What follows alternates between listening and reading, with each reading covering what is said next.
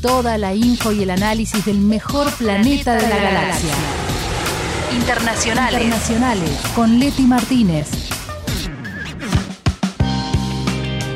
Ahora sí, eh, estamos en condiciones de entrar en todo lo que tiene que ver con las declaraciones de, Borsola, de Bolsonaro, eh, las elecciones en Brasil y nuestras opiniones. La verdad que estamos ansiosos por, por manifestarlas. Sí, de hecho estábamos hablando no bastante fuera corté, del aire les con, corté el chorro. con distintas posturas.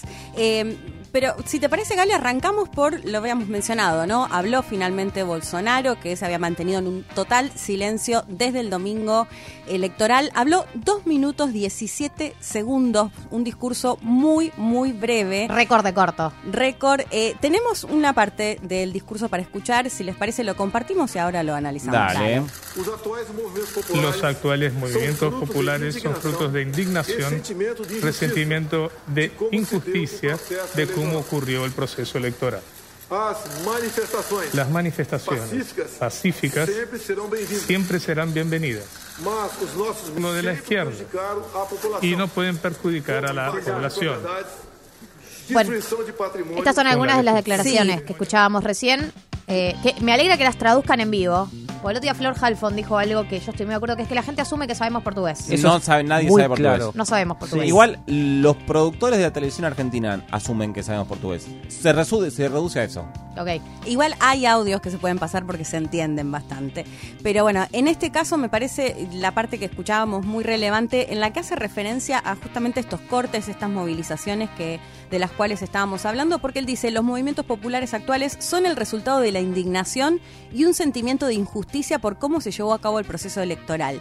¿no? Planteábamos un poco fuera del aire que yo decía que me parece un poco eh, ambiguo quizás, porque no habla, no reconoce, al menos en palabra, la derrota, no habla de Lula, eh, de alguna manera da luz verde a quienes se están movilizando, a quienes están realizando estos cortes que sostienen que Bolsonaro ganó, ¿no? Porque lo que les dice es, bueno, hay derecho a movilizarse, no lo tenemos que hacer como la izquierda lo plantea, pero entiendo que sientan, eh, digamos, que estén frustrados por la injusticia que se llevó adelante en un proceso elector- electoral, ¿no? Y eso me parece lo más relevante. ¿A qué se refiere con que fue injusto el proceso electoral?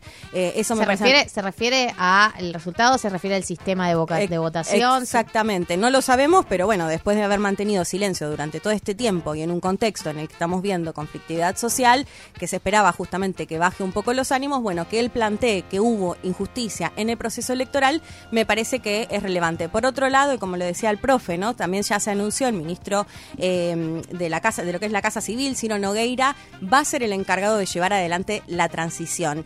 Y por eso, digamos, genera como cierta ambigüedad. Acá, al menos la lectura que yo hago, yo creo que no estaba en duda que el primero de enero va a asumir Lula da Silva. Me parece que eh, estos temores que se hablaban de Bolsonaro y la posibilidad de una denuncia de fraude, que al menos en palabras no lo puso, lo comparábamos con lo que pasó con Donald Trump, que salió rápidamente él a decir que hubo fraude y lo sostiene hasta el día de hoy. No fue al menos de esta forma tan explícita, pero sí sosteniendo que hubo una injusticia en el proceso eh, electoral. A lo que voy es que me parece que no estaba en duda que Lula, o no está en duda que Lula pueda asumir. Pero ¿qué significa que avale a la conflictividad social?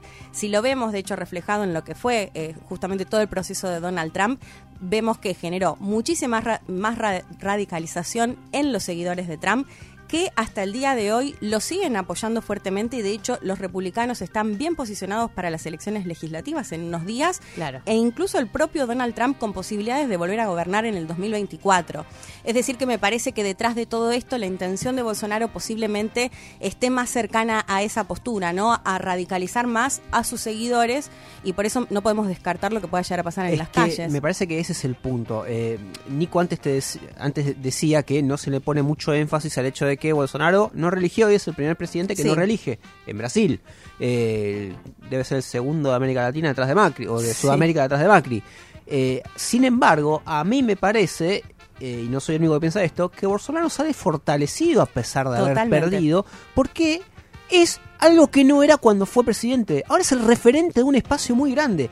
Antes Bolsonaro era un tipo totalmente satélite, una bala perdida de la política que por una cuestión, una, un- una rareza, se convierte en presidente. Bueno, ahora no, ahora es el, el, referente de un espacio del antiulismo, podemos decir, parafraseando lo que sería el antiperonismo acá, eh, que es un espacio muy importante y que está claro que va a jugar. Y de hecho Bolsonaro lo deja claro. También el jefe de la Casa Civil, que es algo así como el jefe de gabinete Sí. acá, dice, iniciamos la transición. Lo cual es, no sé si es reconocer el resultado electoral, pero sí es reconocer que, eh, bueno, perdieron las elecciones. Sí, pero a su vez también creo que todo lo que se pueda complicar lo, va, lo van a hacer. Claro. Y justamente en búsqueda de mantener Claro. esa postura firmemente. Yo comparto completamente que es un Bolsonaro muchísimo más fortalecido, tanto en la primera vuelta que sacó 10 puntos más de lo que decían las encuestas. Eh, también en la primera vuelta con un Congreso que digamos que le fue muy bien en la elección legislativa, en la elección de, gobernadores también, casi un 50% de los brasileños y brasileñas lo votaron en esta segunda vuelta.